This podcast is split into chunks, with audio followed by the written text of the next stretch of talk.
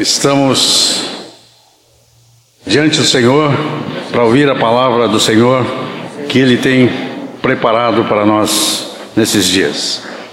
Temos meditado juntos e, nesses últimos dois meses sobre o livro de Malaquias e procurando ver o que Deus tem preparado para a igreja.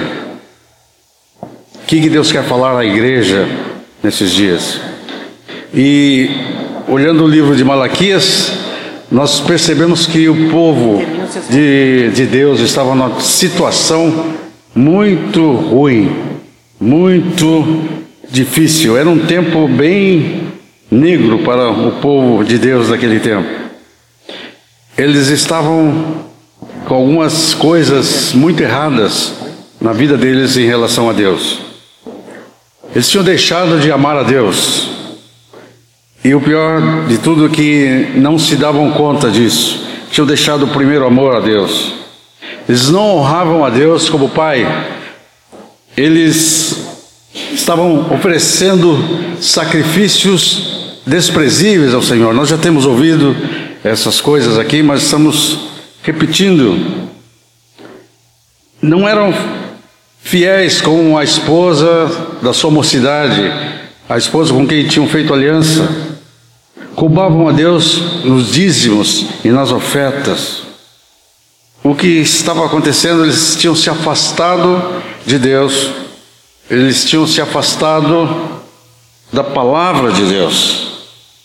O, o Senhor tinha dado estatutos e mandamentos e eles tinham afastado de Deus e também da palavra que Deus tinha dado. Aqui no versículo 7 de Malaquias, do capítulo 3, ele diz: Desde os dias de vossos pais vos desviastes dos meus estatutos e não os guardastes. Tornai-vos para mim, e eu me tornarei para vós outros, diz o Senhor dos Exércitos. Mas vós dizeis: Em que temos de tornar? Eles tinham que tornar ao primeiro amor. Eles tinham que tornar a honrar o Pai. E eles tinham que tornar aos estatutos de Deus, às Escrituras. Eles haviam se desviado das Escrituras da palavra de Deus. É, Deus tinha dado uma palavra para eles. A gente vê, essa palavra está em Deuteronômio 30. Deuteronômio 30, versículo 9 em diante, diz o seguinte. O Senhor teu Deus te dará abundância. Então, Deuteronômio 30, versículo 9. O Senhor te deu, teu Deus te dará abundância em toda a obra de tuas mãos, no fruto do teu ventre, no fruto dos teus animais e no fruto da tua terra, e te beneficiará, porquanto o Senhor tornará a exultar em ti, para te fazer o bem, como exultou em teus pais se deres ouvidos à voz do Senhor teu Deus, guardando os seus mandamentos e os seus estatutos escritos nesse livro da lei, se te converteres ao Senhor teu Deus de todo o teu coração e de toda a tua alma, porque este mandamento que hoje te ordeno não é demasiado difícil, nem está longe de ti, não está nos céus, para dizeres: Quem subirá por nós aos céus? Que nos nolo traga e nolo faça ouvir para que o compramos? Nem está além do mar para dizeres quem passará por nós além do mar que nolo traga, nolo faça ouvir para que compramos? Pois esta palavra está muito perto de ti, na tua boca, no teu coração, para o cumprires. Vê que proponho hoje a vida e o bem, a morte e o mal se guardares o mandamento que hoje te ordeno, que ames o Senhor teu Deus, andes nos seus caminhos, guardes os seus mandamentos e os seus estatutos e os seus juízos, então viverás e te multiplicarás, e o Senhor teu Deus te abençoará na terra a qual passas a possuir.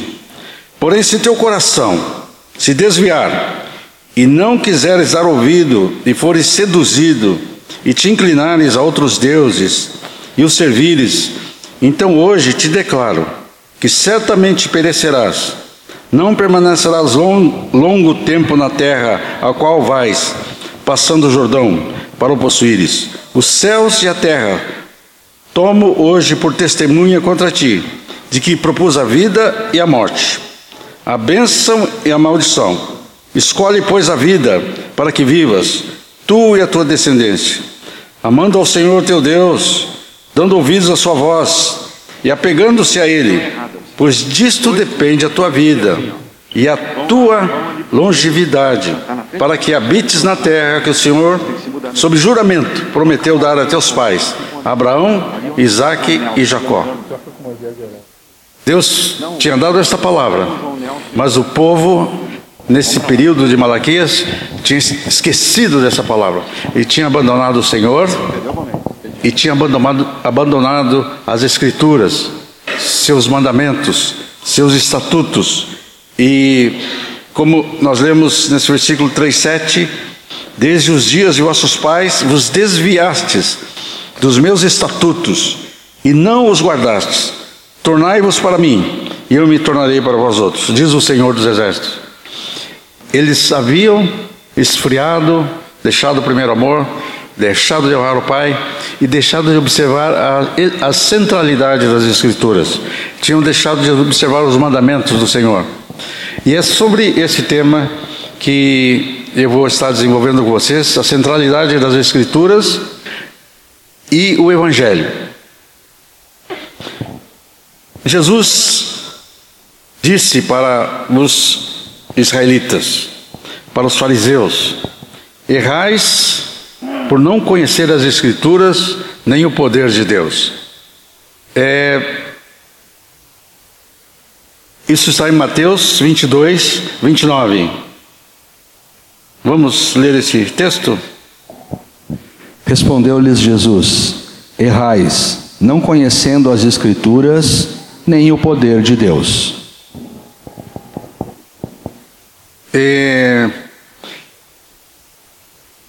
quando Jesus se referiu às Escrituras, ele estava se referindo ao, a, às, às leis de Moisés, as profecias e os livros históricos. Então, as Escrituras do tempo de Jesus ainda só tinha o Velho Testamento, não tinha o Novo Testamento, e essa Escritura é composta pelos cinco livros da lei, é, os primeiros cinco livros da Bíblia, é a palavra que Jesus estava se referindo, incluía eles. Incluía também os doze livros é, é, proféticos. Incluía cinco livros poéticos, que nós chamamos, doze livros históricos. Então, cinco da lei. Cinco poéticos. Quais são os livros poéticos? Salmos, Jó, Eclesiastes, Provérbios e Cantares. Esses são os livros é, que compõem o Velho Testamento. Jesus estava se referindo a esses livros. É, errais por não conhecer as Escrituras, essas Escrituras, nem o poder de Deus. As Escrituras vêm junto com o poder de Deus. As Escrituras sem o poder de Deus fica apenas uma letra, uma palavra, mas a, a, as Escrituras ela tem poder tem a unção de Deus. Então, as Escrituras e o poder de Deus. Um exemplo disso é o barco à vela. O barco, está lá o barco, e ele tem a vela. Mas ele tem outra coisa, o barco. O barco tem também o leme. E o barco precisa do vento, que representa o Espírito Santo, e precisa do leme, que dá direção ao barco, representa a palavra de Deus. Se você colocar um, um, barco à vela num lugar com vento, o, o barco vai andar, mas sem direção, vai para qualquer lado. Vai ser soprado só para o vento e ele vai. Mas ele, se não tiver um leme, ele não sabe para onde vai. Mas o leme também, sem o vento, não vai adiantar, porque aí o barco não vai andar. Tem o leme, pode apontar para uma direção, mas não tem o vento do Espírito. Errais por não conhecer as Escrituras nem o poder de Deus. As Escrituras, o leme que nos dá direção, o vento do Espírito Santo que sopra. A palavra de Deus é um barco à vela, soprado. Essa palavra é palavra de Deus, é autorizada, completa e absoluta. As Escrituras. Amados, Salmo 119 diz que ela é a palavra de Deus. Salmo 119, 89. Para sempre, ó Senhor, está firmada a tua palavra no céu. Para sempre. A palavra de Deus é para sempre. Ela é uma palavra eterna. Isaías 40, versículo 8 também diz algo sobre isso. Seca-se a erva e cai a sua flor, mas a palavra de nosso Deus permanece eternamente. A palavra de Deus é eterna, ela não muda. Ah, e outra coisa sobre a palavra de Deus é que ela já tem uma revelação completa. Ela já está completa. Ela não pode ser tirada nada, nem acrescentado nada. E a palavra de Deus é eterna. Jesus disse: pode passar céu e terra, mas da minha palavra não vai cair nenhuma vírgula. Nada vai deixar de ser cumprido, porque é uma palavra eterna. Deus deu a sua palavra. Ela é, é imutável. É uma palavra inspirada por Deus. Vemos isso em 2 Timóteo 3,16.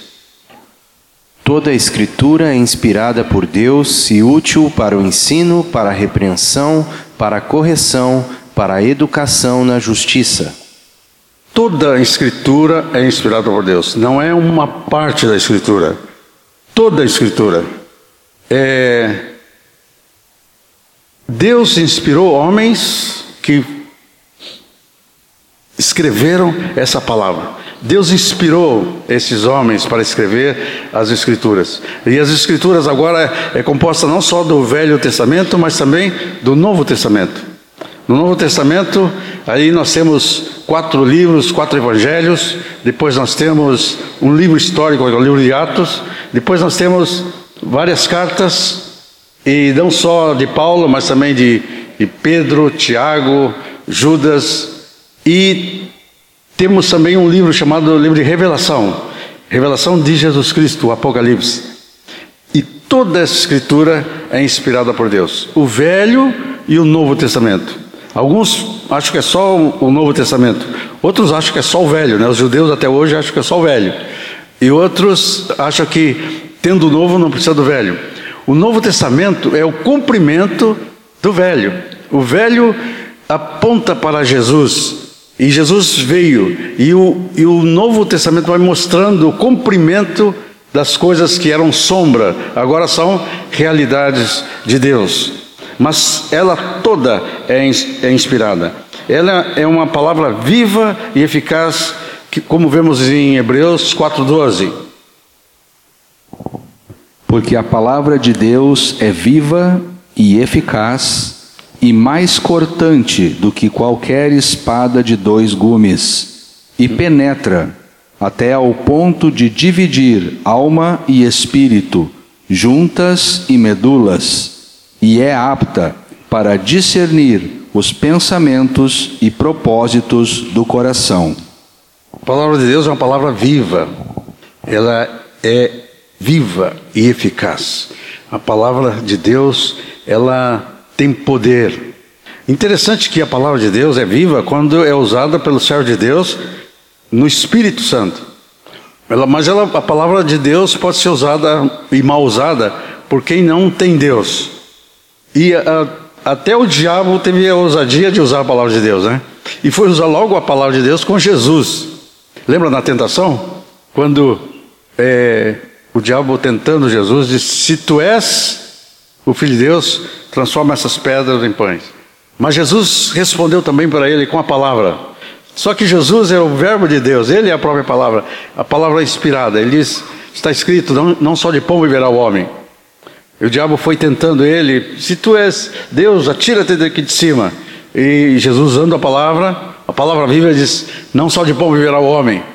Depois ele levou um lugar alto, num monte, mostrou esses reinos aqui são, são meus, eu posso dar para ti. Assim como não precisa ir para a cruz para conquistar a, a terra. Pode, pode ficar sem cruz, eu dou para você. É claro que Adão tinha entregue a parte do governo para o Satanás, mas Jesus diz: não, Satanás, só a Deus adorarás. Está escrito: só a Deus adorarás e só a Ele darás culto. E foi assim que ele venceu com a palavra viva. Se Jesus precisou da palavra para enfrentar Satanás, quanto mais nós, né? Quanto mais nós. Ah, mas, ah, querido, tem uma palavra para enfrentar Satanás. Ela é espada. E uh, lemos antes que a espada de dois gumes.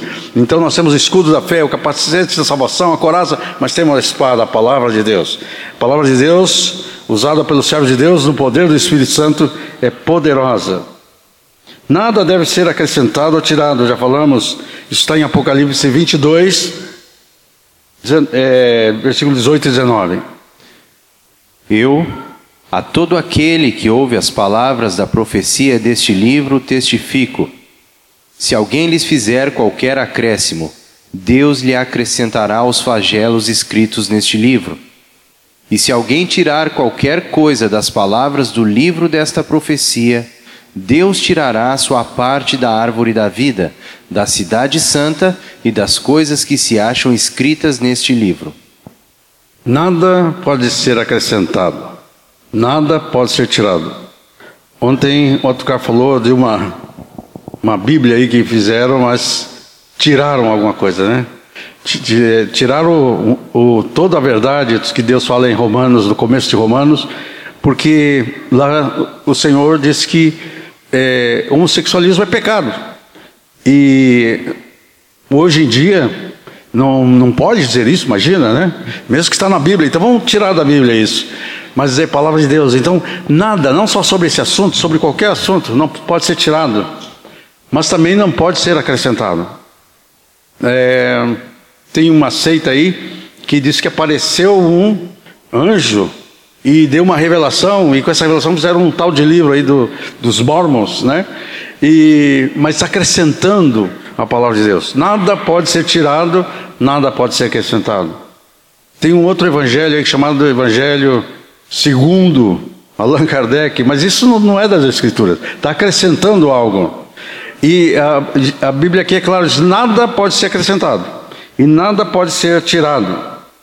A palavra de Deus, a Escritura, é a única orientação objetiva para a vida dos discípulos. É, Salmo 119, 105 fala sobre isso. Lâmpada para os meus pés é a tua palavra e luz para os meus caminhos. Atos 17:11 Ora, estes de Bereia eram mais nobres que os de Tessalônica, pois receberam a palavra com toda avidez, examinando as escrituras todos os dias para ver se as coisas de fato eram assim. Nós não podemos ser levados por todo lado por qualquer vento de doutrina. Nós se nós não observarmos segundo a palavra de Deus, nós podemos ser enganados. Mas nós temos que conferir. Diz que os de Beré eram mais nobres, que eles ouviam Paulo, e Paulo estava falando uma palavra verdadeira, uma boa palavra. Ele falou: peraí, mas deixa eu ver se é assim mesmo. Se o Paulo é, podia ser é, provado para ver se ele estava de acordo com as Escrituras, qualquer um de nós pode. Qualquer um que vem aqui falar nós temos que conhecer a palavra, pregar a palavra e dizer, bom, está de acordo com a palavra. Mas para isso nós temos que conhecer a palavra também, né? Então nós temos que conferir as coisas espirituais com as espirituais, ouvir a palavra de Deus.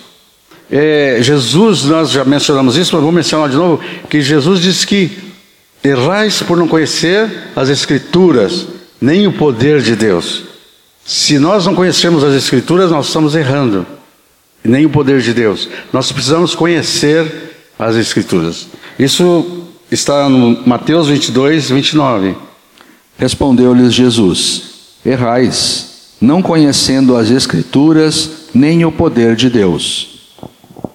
Há uma bem-aventurança para aqueles que leem a palavra de Deus. É Apocalipse 1, 3. Bem-aventurados aqueles que leem e aqueles que ouvem as palavras da profecia e guardam as coisas nela escritas, pois o tempo está próximo. Bem-aventurado, tem uma bem-aventurança para os que leem para os que ouvem e para os que guardam. Ler, ouvir, guardar. Uma verdade é guardada no coração. Ter a palavra de Deus no coração.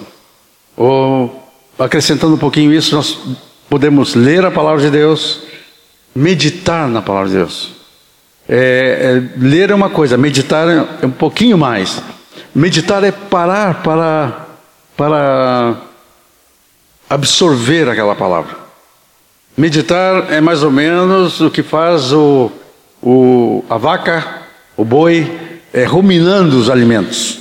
Diz que o boi, é, a vaca tem mais que um estômago. Então diz que passa para o estômago, pega boa parte do alimento, depois vai para outro estômago, pega mais um pouco, depois vai para outro estômago, pega mais um pouco. É assim, ele está como meditando no alimento. Quando nós pegamos o alimento e ruminamos ele, né? comemos de novo, meditamos.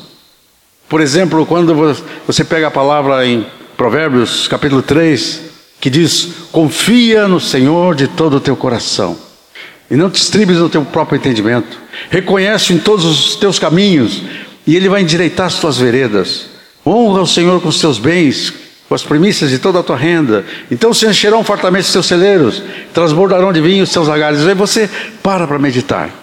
Confia no Senhor. E você, eu, será que eu estou confiando no Senhor? Será que eu estou. Aqui está dizendo para confiar no Senhor de todo o coração. Estou confiando no Senhor de todo o coração. Mas estou sim. Reconhece em todos os teus caminhos. Espera aí, estou indo para lá. Para um pouquinho. Deus está aqui, né? eu posso ir para cá mesmo? É, é, Deus está comigo, então vou para lá. Reconhece os teus caminhos, Ele vai endireitar minhas veredas. Ah, que bom, Senhor, que o Senhor endireita as minhas veredas. Assim você vai meditando. Honra o Senhor com os teus bens, com as primícias da tua renda. Uh, Rogério falou agora há pouco né, sobre a oferta, uh, a melhor oferta. Honra o Senhor com os teus bens. Aí você se examina e diz: Estou eu honrando o Senhor com os meus bens, com as primícias da minha renda? Então você vai tomando a palavra com vagar e vai parando e meditando. Então, ler a palavra meditar na palavra, depois praticar a palavra. É, nós diz que fazer discípulo é ensinar a guardar, a praticar. Jesus falou assim: é, bem-aventurado aqueles que ouve essas palavras e pratica. É como um homem que edificou sua casa sobre a rocha. Você disse: não, então eu eu sou discípulo de Jesus, eu vou praticar as Escrituras. Estou eu praticando as Escrituras. E depois que você leu, meditou, praticou. Agora falta uma coisa ainda: transmitir a palavra.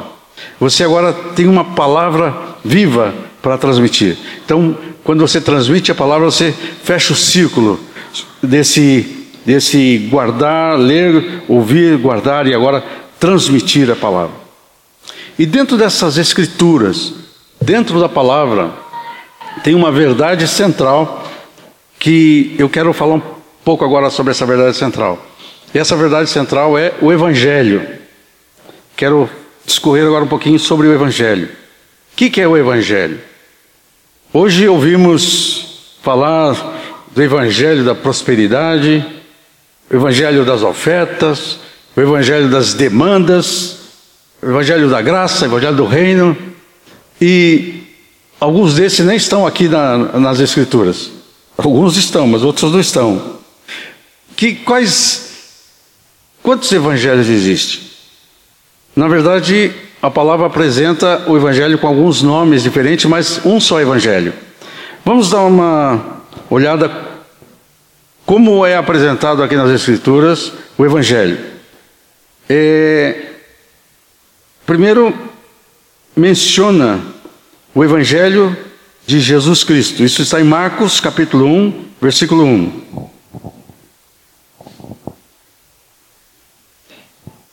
Marcos capítulo 1, versículo 1 diz: princípio do Evangelho de, de Jesus Cristo. Então, o Evangelho de Jesus Cristo é a primeira maneira que é apresentado. A palavra Evangelho quer dizer boas novas, né? então, as boas novas de Jesus Cristo. E depois diz que Jesus foi para toda a Galileia, está em Marcos 1,14, que diz que Jesus foi para toda a Galileia, Galileia pregando o Evangelho de Deus. Então vemos o Evangelho de Jesus, agora o Evangelho de Deus. E Paulo fala sobre o Evangelho da promessa. Atos 13, 32. Nós vos anunciamos o Evangelho da promessa, feita aos nossos pais. Em Efésios 1,13, fala a palavra da verdade, o Evangelho da nossa salvação, as boas novas da nossa salvação. E também em Efésios 3,8, fala que me foi dada a palavra, foi dada a graça para pregar o Evangelho das insondáveis riquezas de Deus. Essa palavra aqui gostosa né, de ouvir, né? O Evangelho, as boas novas das insondáveis riquezas de Deus. É, o Evangelho é rico. Apocalipse 14, 6 fala que veio um anjo voando pelo meio do céu, tendo o Evangelho eterno para pregar. O Evangelho, as boas novas, é eterno.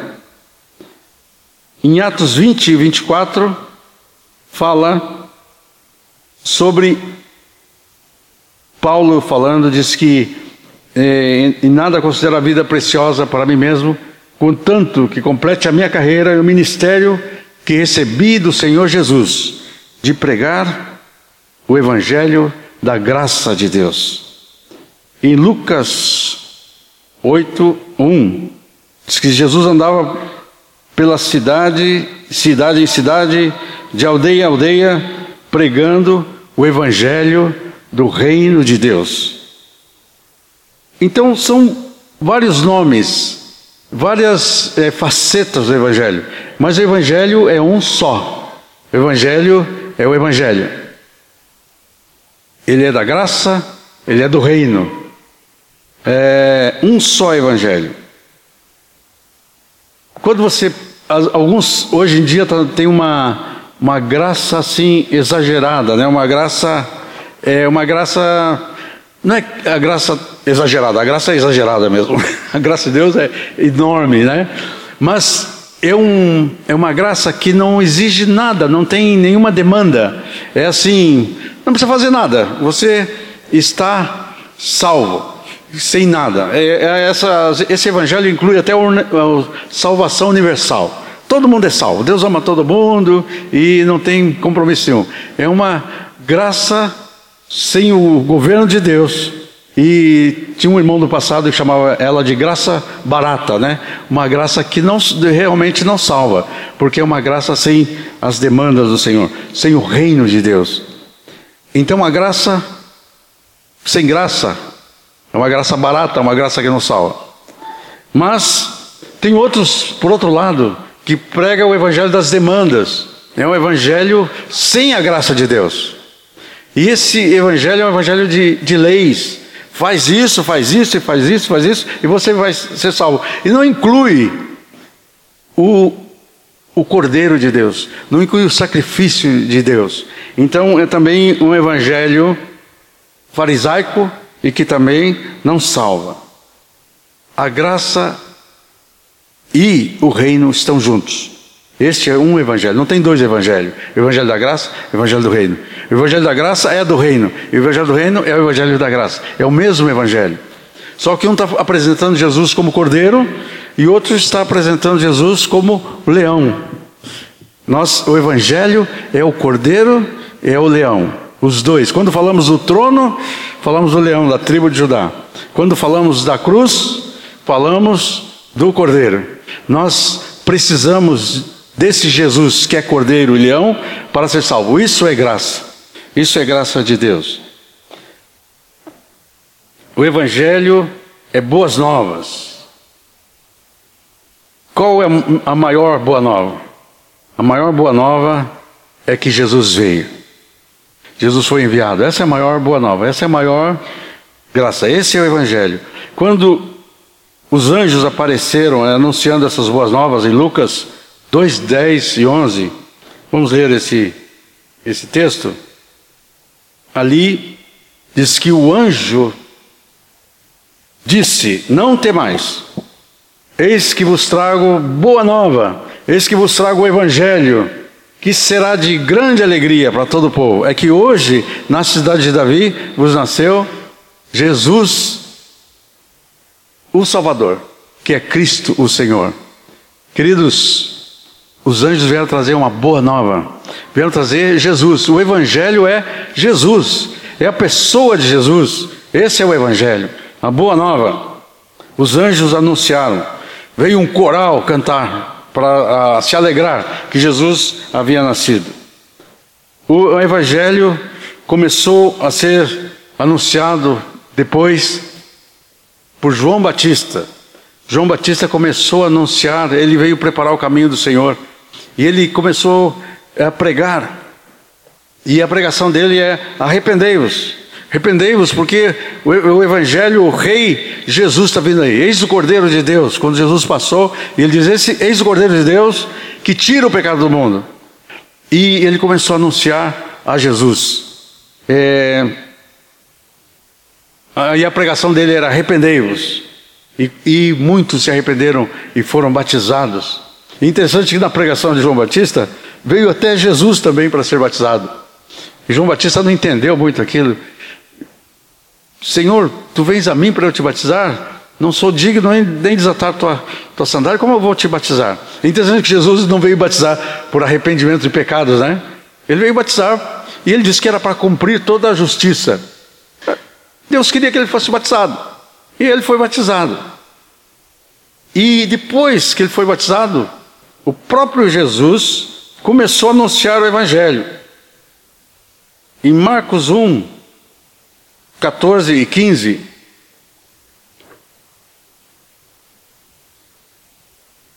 Diz que foi Jesus para a Galileia pregando o Evangelho. Vamos ler essa parte. Marcos 1, 14 e 15.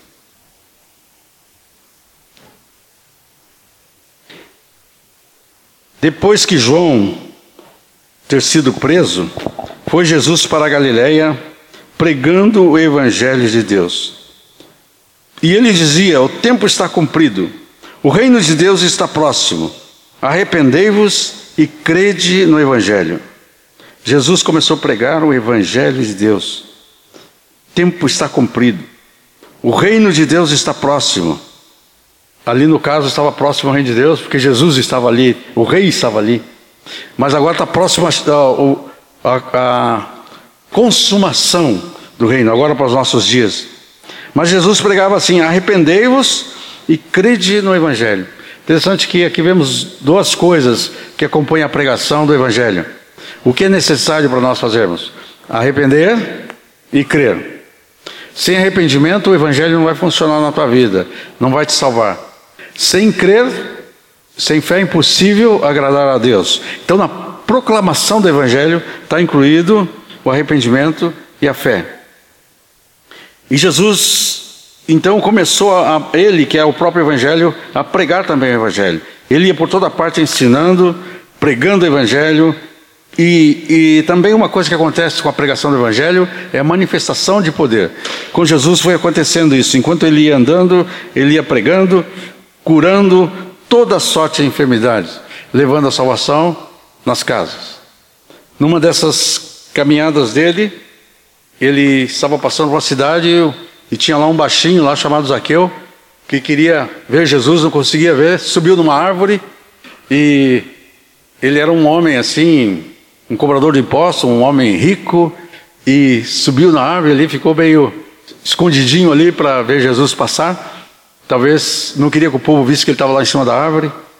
Mas quando Jesus vinha vindo e com aquela multidão, quando chegou debaixo daquela árvore, Jesus parou. E quando Jesus parou, toda a multidão parou. E quando Jesus parou, olhou para cima, e quando Jesus olhou para cima, todo mundo olhou para cima. E os aqui ah, me pegaram, me descobriram aqui. E, e Jesus falou com aquele baixinho, disse, Zaqueu, ah, ele sabe meu nome? Como é que Jesus sabia o nome de Zaqueu, né? Jesus sabia o nome de todo mundo. Né? Quando Natanael veio, ele disse: Ah, Natanael, quando antes de, de alguém te chamar, eu te vi lá debaixo da figueira. Então, ele olhou, Zaqueu, e Zaqueu E ele me chamou: desce, e desce depressa. E aquele Zaqueu disse: Bom, agora tem que decidir se eu desço ou não desço. Ele decidiu. Até hoje, mandei na minha vida, mas hoje, a partir de hoje, Jesus vai mandar na minha vida. Desceu. Zaqueu, hoje eu vou comer na tua casa. Que coisa boa, deve comer na minha casa. Só que eu não avisei minha mulher, né? Bah, acho que vai dar. Já aconteceu isso contigo, irmã, né? De chegar teu marido lá e dizer, olha, trouxe alguém aqui, né? Para comer aqui. Mas você não me avisou, né? Mas o Zaqueu aquele dia aprontou com a sua esposa também, né? Chegou lá com, com Jesus, e não Jesus, com os doze discípulos, nossa, não era só um. Mulher, esse homem veio comer aqui na minha casa, e, e esses outros, esses também. Mas naquele dia, Jesus falou com Zaqueu. Zaqueu ouviu o evangelho. Zaqueu se arrependeu. Zaqueu tomou uma decisão. Eu vou, o dinheiro que eu roubei, eu vou devolver. Não só vou devolver, mas vou devolver quatro vezes mais. E a outra metade, acho que ele ia ficar sem nada, né? Porque metade ele ia devolver para os que ele roubou. E a outra disse que a outra metade eu vou dar para os pobres. Mas não foi por ele ter tomado essa decisão de devolver o dinheiro. Foi porque aquele dia ele, ele o Evangelho tocou na vida dele. E Jesus falou: hoje houve salvação nessa casa. O Evangelho entra numa casa e traz salvação. Nicodemos é um outro que era um príncipe em Israel e queria falar com Jesus, mas ele tinha uma certa vergonha dos outros judeus e ele que era um, um mestre de Israel, e então ele para não ninguém ver ele foi de noite porque assim ninguém ia perceber que ele estava entrando lá na casa para falar com Jesus. Mas Jesus tinha um evangelho para anunciar para Nicodemos.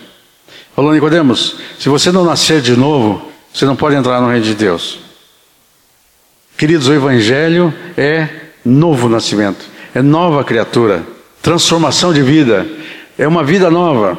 Quando o Senhor chega numa vida e o evangelho tem que fazer isso, ele não só dá uma arrumadinha na vida da pessoa, um, põe um remendinho aqui de alguma coisa. Não. A pessoa precisa morrer e nascer de novo. Evangelho é novo nascimento, é nova criatura, se tornar nova criatura. E Jesus foi claro com Zaqueu, falou assim, não, Zaqueu também, mas com Nicodemos também. É, se você não nascer de novo, você não pode entrar no reino de Deus.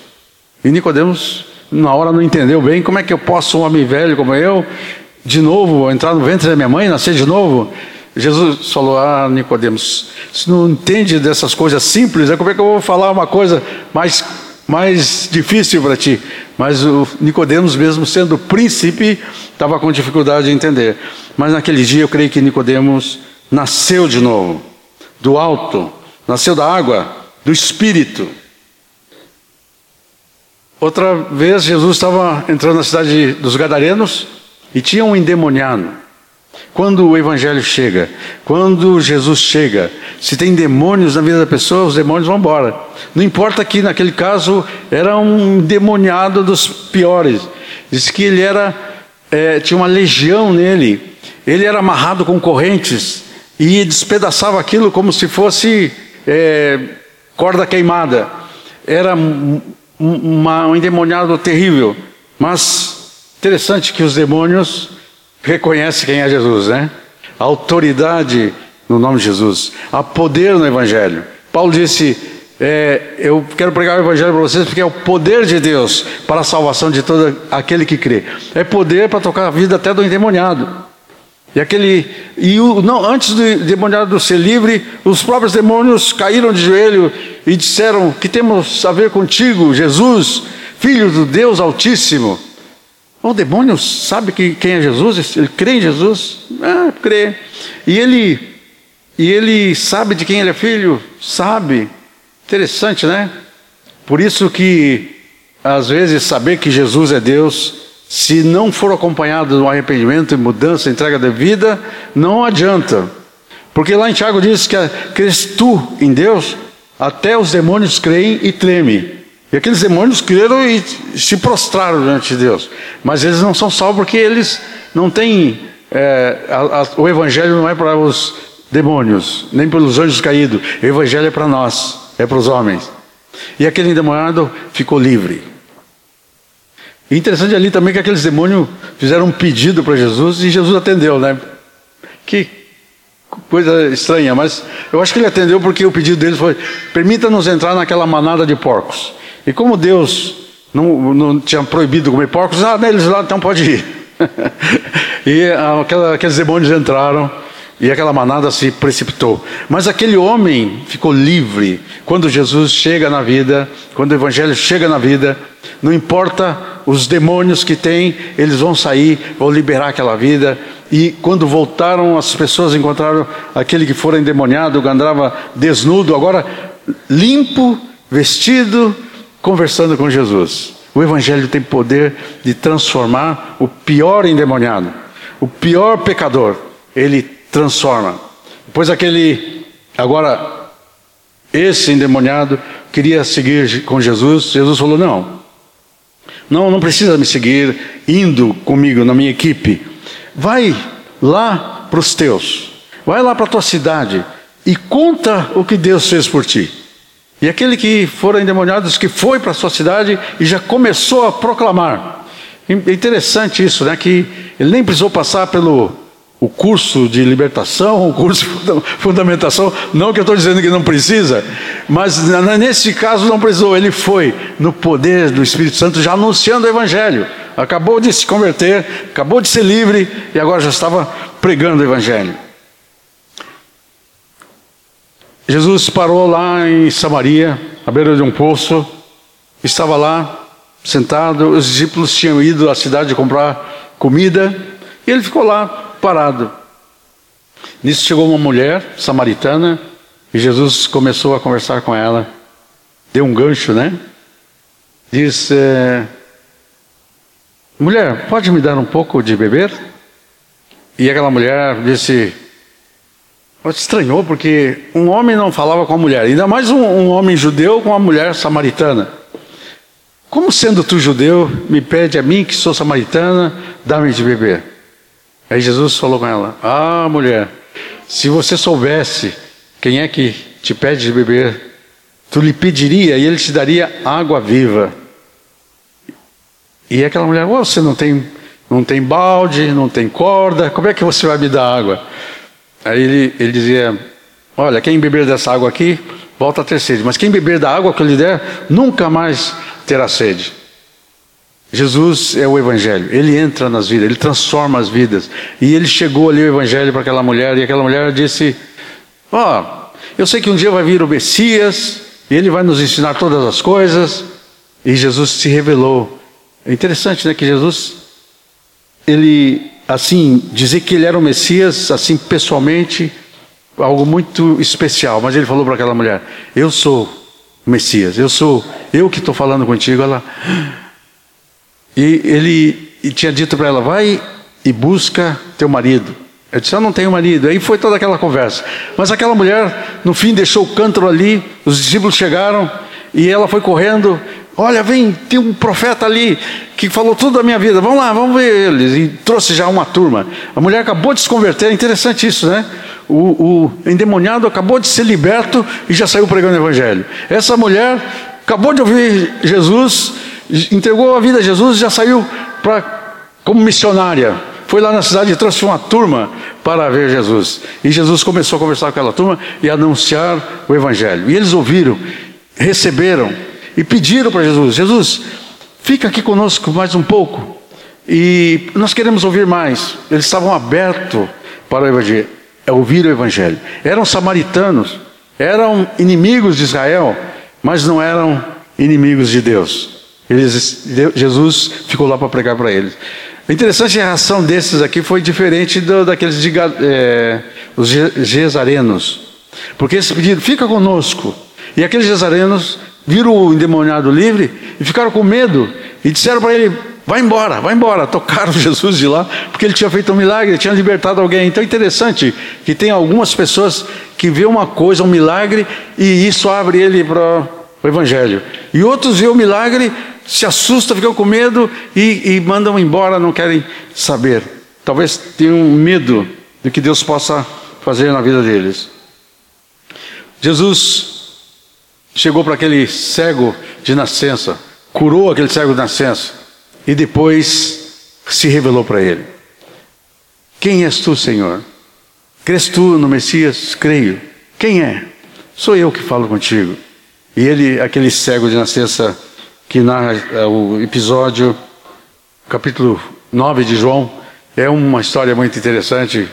É quase a gente ri vendo o testemunho daquele cego que teve um encontro com Jesus. Quando Jesus vem na tua vida, quando o Evangelho vem na tua vida, te abre os olhos. Quando o Evangelho vem, te tira toda a sede. Jesus é a água da vida. Quando Jesus vem na tua vida, ele liberta você dos demônios.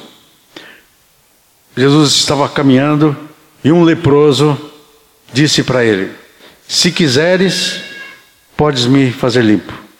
Se tu quiseres, tu pode me deixar limpo. Querido, não importa a lepra tipo do pecado.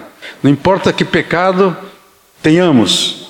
Mas se nós encontrarmos Jesus e disser, se tu queres, se tu quiseres, podes me ficar limpo. E Jesus bastou uma palavra e disse: Quero, fica limpo. E aquele leproso ficou totalmente limpo. É, Jesus veio para limpar-nos. Jesus busca o, os pecadores. Jesus estava numa casa pregando, a casa estava cheia. E aí vieram um paralítico numa cama e tentaram entrar, não conseguiam entrar, estava muito cheia a casa. Abriram o telhado e desceram aquele paralítico bem na frente de Jesus. E quando aquele paralítico chegou à frente de Jesus, Jesus disse: Teus pecados estão perdoados. E os que estavam por ali disseram: Os fariseus, né? Como que pode esse homem perdoar pecado? Só Deus pode perdoar pecado. Ah, falaram certo, é só Deus mesmo. Mas acontece que Jesus é Deus. E ele diz assim: para que vocês saibam que o Filho do Homem tem autoridade para perdoar pecados, eu vou dizer para ti, paralítico, levanta, toma o teu leito e vai para a tua casa. E quando Jesus dá uma ordem, aquela ordem é obedecida. O paralítico levantou e pegou, nem ficou para a reunião, né? Pegou a cama dele e foi para casa. Jesus mandou, nem esperou o fim da reunião, foi embora, foi para casa. Quando Jesus chega na vida, ele faz um milagre. Ele cura, ele põe você para andar e ele perdoa os teus pecados. Aleluia! Jesus, o próprio Evangelho, anunciando o Evangelho. Mas depois o Evangelho foi anunciado também pelos apóstolos. Pedro, naquele dia de Pentecostes, se levantou e anunciou o Evangelho. E quando anunciamos o Evangelho, anunciamos Cristo, anunciamos Jesus. E Pedro anunciou Jesus. E depois disse, terminando a pregação deles: Este Jesus que vocês crucificaram, Deus o fez Senhor e Cristo.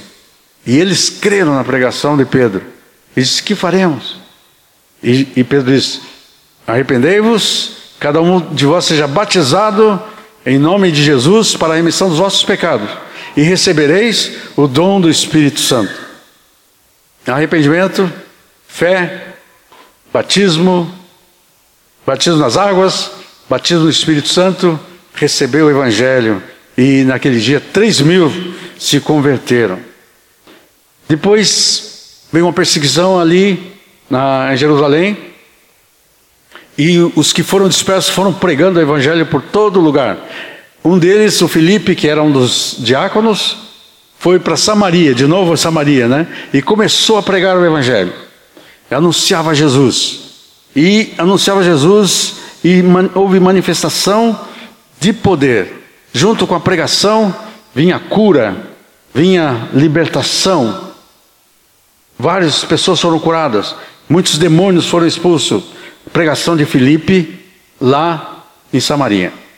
Interessante que Samaria estava aberto para o Evangelho, né? Estava aberto para quando Jesus esteve lá, estava aberto quando Filipe foi lá. E Filipe anunciou o Evangelho. E a pregação da fé era acompanhada por sinais e prodígios. É, a pregação da fé hoje, a pregação do Evangelho hoje, deve também ser acompanhada por sinais e prodígios.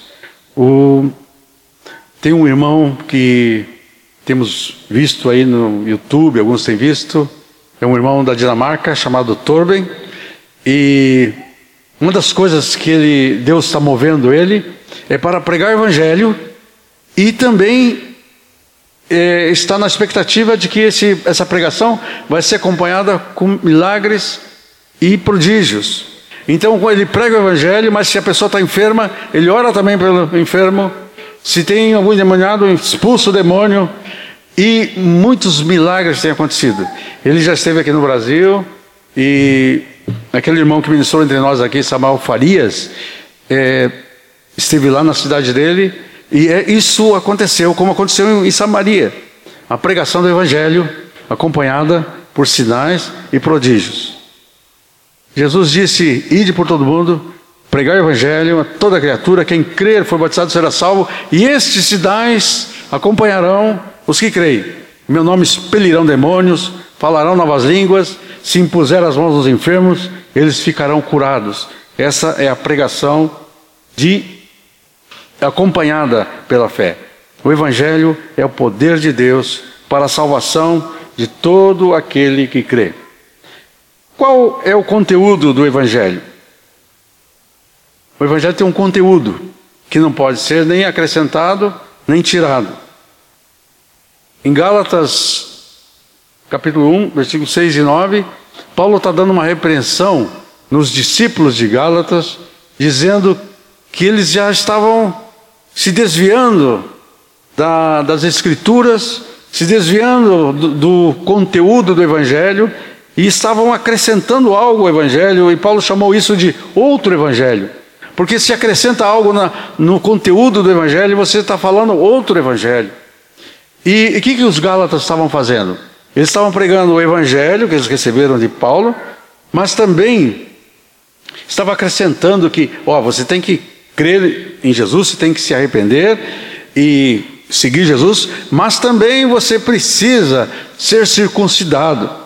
Você também tem que observar todos aqueles meandros da lei, todos os itens da lei. Então, estava acrescentando esse circuncisão e essa guarda específica da lei, como aquelas coisas, é, as, as coisas cerimoniais, não era mais para seguir. Então, Paulo chama o que é acrescentado no Evangelho outro Evangelho. Mas também, se tirar algo do Evangelho, vai ser também outro Evangelho.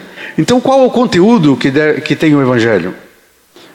Basicamente, três coisas: é a cruz de Cristo, a ressurreição de Cristo e o trono de Cristo.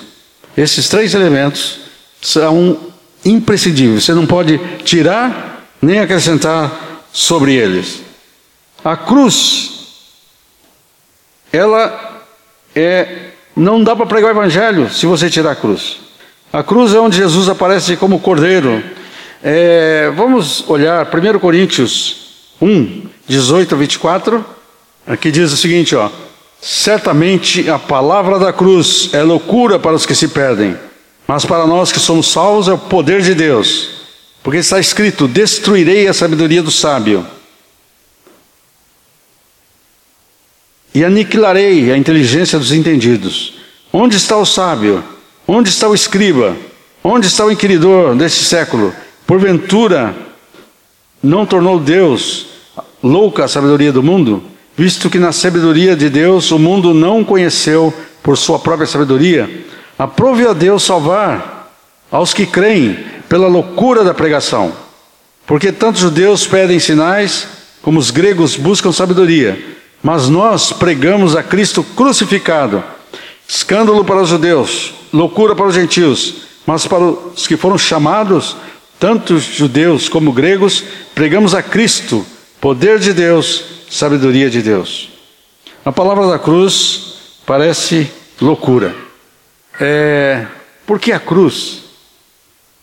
Por quê? Porque um homem crucificado, que tem isso a ver com a nossa salvação? Tem a ver com a nossa salvação porque por um só homem entrou o pecado no mundo. E pelo pecado a morte. Todos nós descendentes de Adão nascemos com pecado, separados de Deus. Mas diz que assim como por um só homem entrou o pecado no mundo, também por um homem, Jesus, veio a salvação. E a salvação pode passar a todos os homens. Mas por causa desse pecado do homem, um homem trouxe a maldição para todos os humanos, mas por um homem sem pecado veio a salvação. Quando Moisés tirou o povo do Egito, e quando houve a morte dos, dos é, primogênitos, disse: pega um cordeiro, mata aquele cordeiro, fecha as portas ali da família e passa o sangue do cordeiro nas vergas da porta. E quando o anjo chegar e ver que tem sangue na porta, ele não vai entrar. Era necessário que Jesus, o Cordeiro de Deus, fosse morto em nosso lugar. Ele era o Cordeiro de Deus. Por isso que João falou: Eis o Cordeiro de Deus, que tira o pecado do mundo. O único, um homem pecador, Adão, primeiro Adão. Mas Jesus é conhecido como o segundo Adão, como o último Adão, porque não vai ter outro Adão, só teve esses dois. Um Adão pecou, trouxe a morte a todo mundo. Mas o segundo Adão, Jesus, é sem pecado. Ele trouxe a vida. Ele era o Cordeiro perfeito. Não tem uh, outros, aqui na terra, outro ser mais parecido com Jesus no sentido que era Adão antes do pecado. Adão antes do pecado era parecido a Jesus, que era um, um segundo Adão sem pecado. Mas aquele Adão pecou, o segundo Adão não. Então o segundo Adão pode ser o cordeiro que podia morrer na cruz no lugar daquele Adão. E através daquela morte veio a salvação para todos os descendentes de Adão. É possível ter a salvação para aqueles que creem e se arrependem. Mas foi necessário a cruz. A cruz, queridos, a morte de Jesus não foi por acaso, não foi por equívoco, não foi. É, muitas vezes nós ficamos assim, puxa vida, coitadinho de Jesus, é, ele teve que morrer, foi torturado, né? Coitadinho. Mas não precisamos pensar assim, coitadinho. Jesus veio como Cordeiro de Deus, ele veio para ser sacrificado, ele veio para isso. Ele veio para morrer. Se ele não morresse, nós não podíamos ser salvos. Então é claro que dói assim nós ver o amor de Deus. Né? Deus amou o mundo de tal maneira que deu seu Filho, para que todo o que nele crê não pereça, mas tenha vida eterna. Ele, Jesus, morreu no teu lugar, morreu no meu lugar, e se ele não tivesse morrido, nós não poderíamos ser salvos. Nós teríamos que morrer. Não só a morte física, mas também a morte eterna. Mas Jesus morreu por nós. Um morreu por todos. Aleluia, pela cruz de Cristo. O segundo ingrediente é a ressurreição de Cristo. Cristo, se ele tivesse só morrido, não seria, a nossa salvação não estava completa. Mas ele morreu e ressuscitou ao terceiro dia, como ele anunciou. Mas ele ficou três dias lá no túmulo, três dias lá no, no, no Sheol, três dias lá no Hades. Ele ficou lá. Mas ele ressuscitou. É, 1 Coríntios 15, 1 a 4, fala sobre a ressurreição. Irmãos, venho lembrar-vos o evangelho que vos anunciei. Qual evangelho?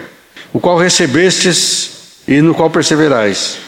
Por ele também sois salvos. Retiverdes a palavra tal como vou lá preguei, a menos que tenhais escrito em vão. Antes de tudo vos entreguei que também recebi, que Cristo morreu pelos nossos pecados, segundo as Escrituras, e que foi sepultado e ressuscitou ao terceiro dia, segundo as Escrituras.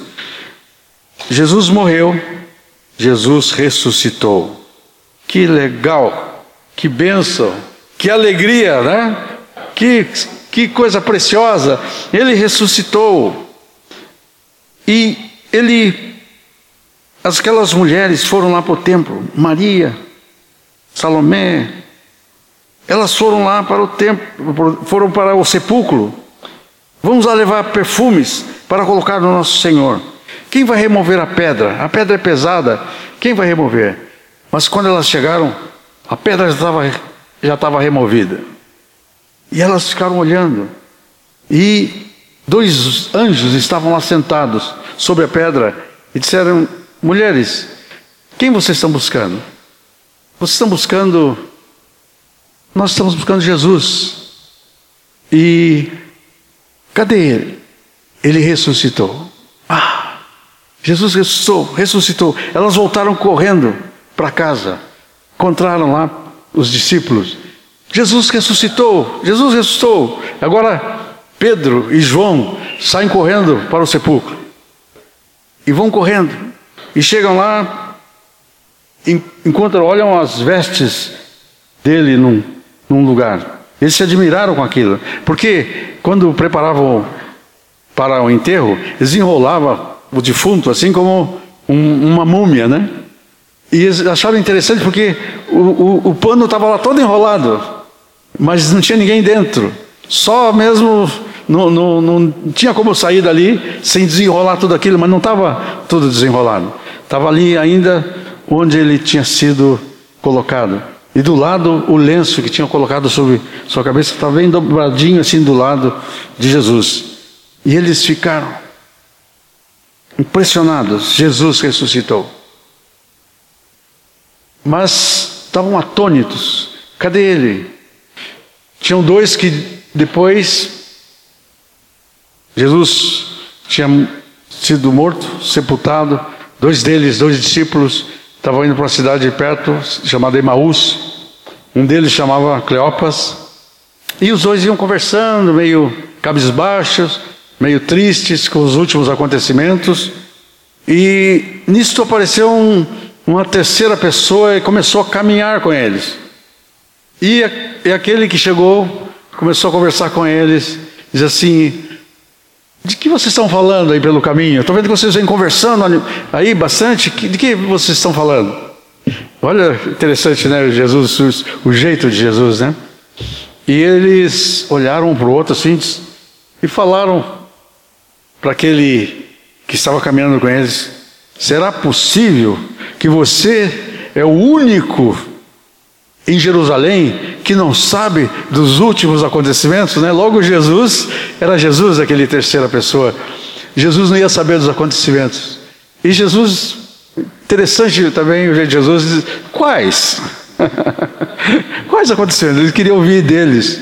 Aí eles, é que Jesus, o profeta, que fez muitos sinais e prodígios, que nós esperávamos que ele fosse o Messias. E mas mataram a ele. Aí Jesus, hum. E, e Jesus falou uma coisa assim: nécios e tardos de coração para compreender as Escrituras. De novo as Escrituras, né? E, e aí Jesus começou a citar as Escrituras.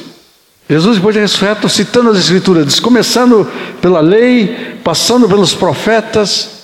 Eu gostaria que o, o Márcio estivesse lá para filmar esse, fazer um, né, um videozinho daquela conversa. Depois todo mundo ia querer comprar, viu? Essa conversa dos discípulos no caminho de Emaús. E Jesus ensinando sobre o Messias. O que, que era, que, que desde Moisés, passando era esse, esse Emaús tinha mais ou menos 12 quilômetros. Andando a 5 quilômetros por hora, eles levaram mais ou menos duas horas ou mais, né? Imagina uma conversa com Jesus de duas horas, discorrendo por toda a Escritura. Eles, pá, eles se converteram ali. eles ficaram, né? Não, é. E Jesus falou da necessidade da ressurreição.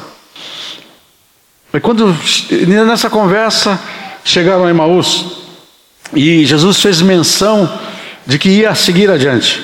Mas aqueles discípulos estavam gostando tanto da, da conversa, disse: já é tarde, o dia já declina, não quer ficar conosco, dormir aqui, comer conosco. Mas Jesus, está bem, quando você convida Jesus para ficar, ele fica, tá? Se você convidar para comer contigo, ele come contigo, ele conversa contigo, toda hora ele está pronto para estar contigo. E entraram, não sei quem preparou ali um, uma comida, um lanche. Jesus sentou, tá bom, vamos comer. E deram o privilégio para aquele acompanhante fazer oração, né? Então Jesus pegou o pão e, como ele fazia Sempre que ele tomava o pão, diz que ele tomava o pão, abençoava o pão, partia o pão E ele levantou os olhos, agradeceu ao Pai pelo pão. E quando ele fez isso, o jeito dele partir o pão, a maneira dele abençoar o pão, abrir os olhos e disse: É o Senhor. Perceberam que era Jesus. Mas aí, ó, quando perceberam, puf! Bom, o que aconteceu com eles? Tinham andado 12 quilômetros para lá e agora voltaram para Jerusalém. Só que agora acho que voltaram mais rápido, né? Porque eles queriam contar que tinham visto Jesus. E eles voltaram. E enquanto quando eles chegaram e eles começaram a dizer que tinham visto Jesus ressuscitado, as mulheres tinham visto Jesus ressuscitado, e enquanto eles falavam, Jesus veio, se pôs no meio deles, estava ressuscitado.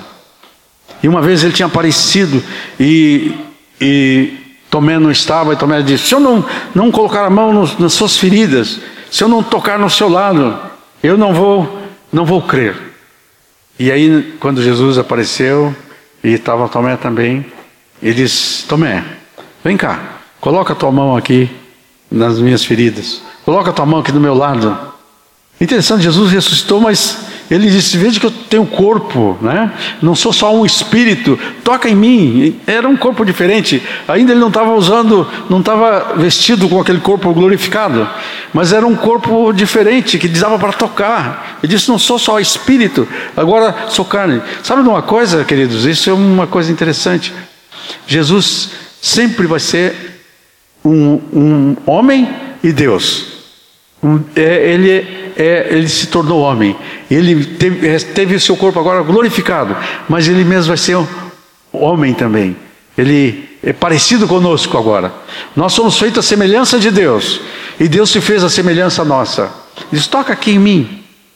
Depois, o Jesus mesmo apareceu a João na ilha de Patmos, e agora João, que andou com ele, que viu ele Andou com ele três anos, depois viu ele ressuscitado. Mas agora, quando João viu ele, caiu por terra como morto. Por quê? Porque agora ele estava vestido com a sua glória. Agora ele estava cheio de glória, cheio de poder. Mas ele ressuscitou. Aleluia.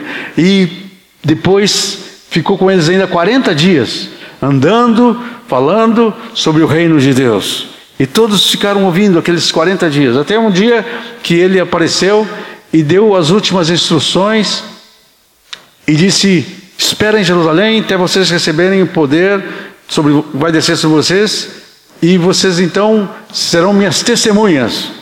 Espera descer o Espírito Santo sobre vocês e vocês vão ser minhas testemunhas em Jerusalém, na Judéia, os confins da terra.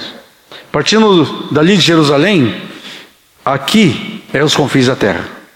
Nós, o Evangelho chegou para nós. Aleluia por isso, né? Aleluia. Jesus ressuscitou. Ele ressuscitou e agora, quando ele ressuscitou, ele foi colocado no trono. Aí vem o terceiro complemento da pregação do Evangelho: a cruz, a ressurreição e o trono. Enquanto ele subia ali, que ele deu as últimas instruções, estava subindo, e aqueles homens ficaram olhando para cima enquanto ele entrava nas nuvens. Apareceu o anjo e disse: Varões galileus, por que vocês estão olhando para cima? Este Jesus que vocês viram subir vai voltar. Isso agora é para nós, né? Mas nós estamos esperando a volta dele. Ele vai voltar. Da maneira que ele subiu, ele vai voltar. E eles ficaram olhando. Mas em, quando ele subiu nas nuvens, Aconteceu algo que eles não puderam ver, mas a Bíblia a, a, a, narra isso que aconteceu. Quando ele subiu, sumiu das nuvens, ele foi recebido na glória. Os portais do céu se abriram. É, eu sempre penso assim que colocaram um tapete vermelho bonito para ele passar. E Jesus foi entrando, os anjos todos ali reunidos, diz que celebrando a volta do Senhor da glória. E é, tem um salmo até, o salmo 24, né, que diz: Deixe entrar o Rei da glória. Quem é este Rei da glória? Esse é o Senhor poderoso. Senhor poderoso da batalha. Ele foi, venceu e agora voltou. E quando chegou, eu creio que o pai levantou do seu trono, deu um abraço no seu filho, esse filho amado que ele disse que eu tenho prazer. Ele deu um abraço nele e disse: Filho, assenta-te à minha direita até que eu coloque todos os teus inimigos debaixo dos teus pés. E te dou toda a autoridade, no céu, na terra, debaixo da terra. Fica aqui, filho, à minha direita. E é lá que Jesus está agora, sentado no trono da glória, sentado à direita de Deus. É interessante que a gente vê o trono, né, o Pai, à sua direita Jesus e o Espírito Santo. Parece que não está ali no trono do lado, né? No, no, lado esquerdo. Sabe por quê? Porque ele está aqui. O Espírito Santo veio para cá. Então por isso que ele não aparece ali, no, nessa, ali na, nos tronos. O Espírito Santo é Deus como Pai. O Espírito Santo é Deus como Filho. Ele está aqui morando na igreja, morando em nosso coração. Mas Jesus está no seu trono. Deus é Deus da glória. Cristo Jesus, o Evangelho, é a cruz de Cristo, é um túmulo vazio, é um trono de Deus. Queridos, nós temos esse Evangelho agora para proclamar. O que, que Deus espera de nós? Ele diz: ide por todo mundo, pregar o Evangelho a toda criatura. Essa é a nossa parte agora, pregar o Evangelho, proclamar o Evangelho. Quem crer e for batizado será salvo. Temos que pregar o Evangelho, levar o pessoal a crer, se arrepender, a batizar, a receber o dom do Espírito Santo. Mateus 28 diz: Ide, fazei discípulos em todas as nações, é, batizando e ensinando a guardar todas as coisas que vos tenho ordenado, até que eu venha. E eis que eu vou estar com vocês todos os dias, até a consumação do século. Quando, antes dele subir ali também, ele falou: Recebereis poder ao descer sobre vós o Espírito Santo, e vocês vão ser minhas testemunhas. Somos testemunhas de Deus. Aleluia. Ele morreu por nós. Ele agora temos perdão dos nossos pecados. Nós nascemos de novo. O Espírito Santo habita em nós. Recebemos o Evangelho. Somos novas criaturas. Agora vivemos a vida nova em Cristo Jesus e temos uma missão: proclamar esse Evangelho em toda a terra. Aleluia!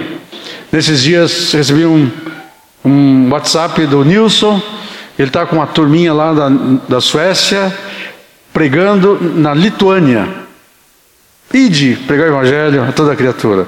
Marcos, o Azaf o Vinícius foram numa equipe para Guiné-Bissau estão lá pregando o Evangelho. E outros irmãos que saíram daqui que estão pregando o Evangelho para todas as partes. Não só longe, mas perto, aqui também, aqui nas redondezas, pregando o Evangelho. Em todos os lugares. Jerusalém, Judeia, Samaria. E fazer isso, e nós queremos fazer isso até que Ele venha, até o grande dia do Senhor. Amém? Glória a Deus. Obrigado, Senhor porque esse Evangelho mudou nossa vida. Amém, Recebemos nova vida. Aleluia, Fomos salvos, Senhor. Perdoados. Nossos pecados foram cancelados. Cristo morreu por nós. O sangue de Jesus foi aplicado em nossa vida. E o Senhor recebeu esse cordeiro que morreu em nosso lugar. Esse cordeiro que morreu, mas ressuscitou. E agora está sentado no trono de Deus. Damos graças, Senhor, por esse evangelho ter chegado e transformado, dado uma nova vida para nós. Agora, Senhor, queremos proclamar essas boas novas. Queremos proclamar, anunciar Jesus, anunciar para que outros venham entrar para a tua família, pertencer ao reino de Deus. Senhor, o Senhor nos mandou a unção do Espírito Santo sobre nós para sermos testemunhas e proclamadores. Nós queremos fazer isso. Muito obrigado pelo teu evangelho. Muito obrigado pelas boas novas. Muito obrigado por Jesus. Muito obrigado, Pai. Te, te agradecemos, te louvamos. Em nome do Cordeiro de Deus. Amém. Amém.